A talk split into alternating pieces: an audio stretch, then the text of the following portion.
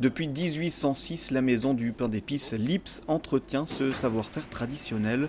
À l'approche des fêtes, le pain d'épices revient sur nos tables. En Alsace, ce produit est indissociable des fêtes, d'autant plus que dans le Bas-Rhin se trouve Gerdwiller, un village considéré comme la capitale du pain d'épices.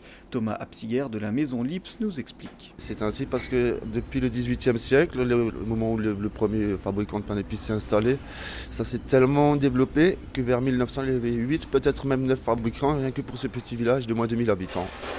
C'est pour cette raison que c'est devenu pour la France la capitale du pain d'épices. Par contre, actuellement, nous ne sommes plus que deux. Thomas Abziger représente la cinquième génération à perpétuer ce savoir-faire.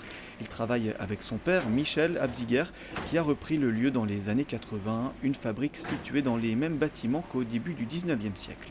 Oui, la, tradition chez nous, c'est les pains d'épices qui sont assez plats, avec une, des formes différentes, en forme de cœur, en forme de ovale, qu'on va décorer par la suite avec du sucre glace. On fait aussi des pains d'épices plus épais, mais c'est plus la tradition de Dijon. Alors par exemple, on en voit qu'on cuit encore euh, traditionnellement sur des plaques en métal, comme à l'ancienne, et là, ils commencent à sortir du, four.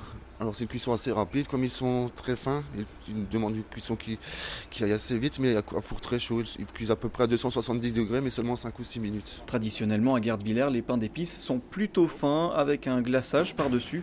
Chez Lips, on se base toujours sur l'ancienne recette du 19e siècle, c'est-à-dire qu'une partie de la pâte a reposé 3 à 6 mois avant son utilisation. Une fabrique au-dessus de laquelle se trouve le musée du pain d'épices où plus de 10 000 objets retracent l'histoire de ce produit, mais aussi la manière de vivre en Alsace à l'époque. Ça c'est la passion de mon père, ça fait depuis qu'il a 15 ans qu'il collectionne tout ça. Ça fait 55 ans de collection cette année. Ah oui. Ça regroupe pas seulement les, objets sur le pain d'épices, ça regroupe tout ce qui servait à la vie de tous les jours dans la région. Il y a 100 à 200 ans.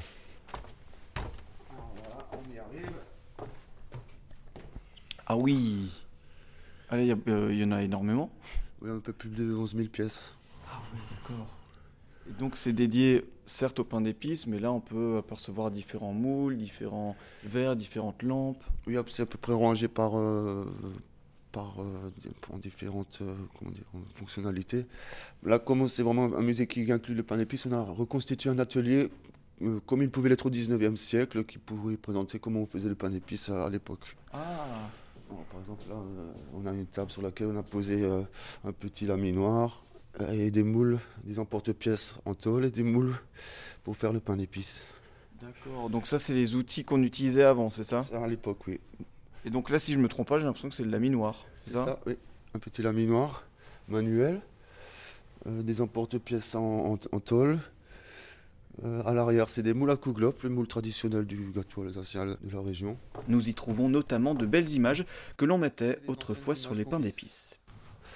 elles, sont, très belles, c'est des images qui datent des années 1900.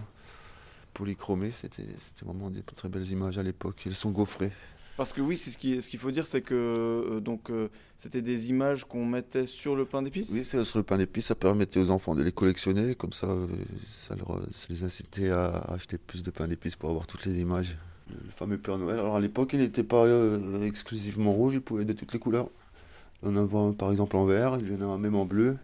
On a aussi euh, en jaune, c'était vraiment euh, avant que le Père Noël Coca-Cola rouge euh, s'est imposé à partir de 1931.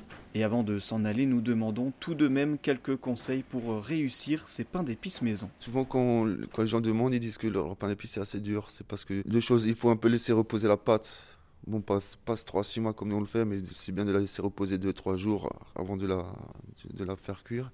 Et aussi de la cuire à four très chaud, mais très, très rapidement, pour que la chaleur ne pénètre pas trop à l'intérieur, pour qu'il reste moelleux dedans. Un produit qu'ils sont fiers de fabriquer ici avec Fort Wenger, l'autre producteur, situé à 500 mètres dans ce même village.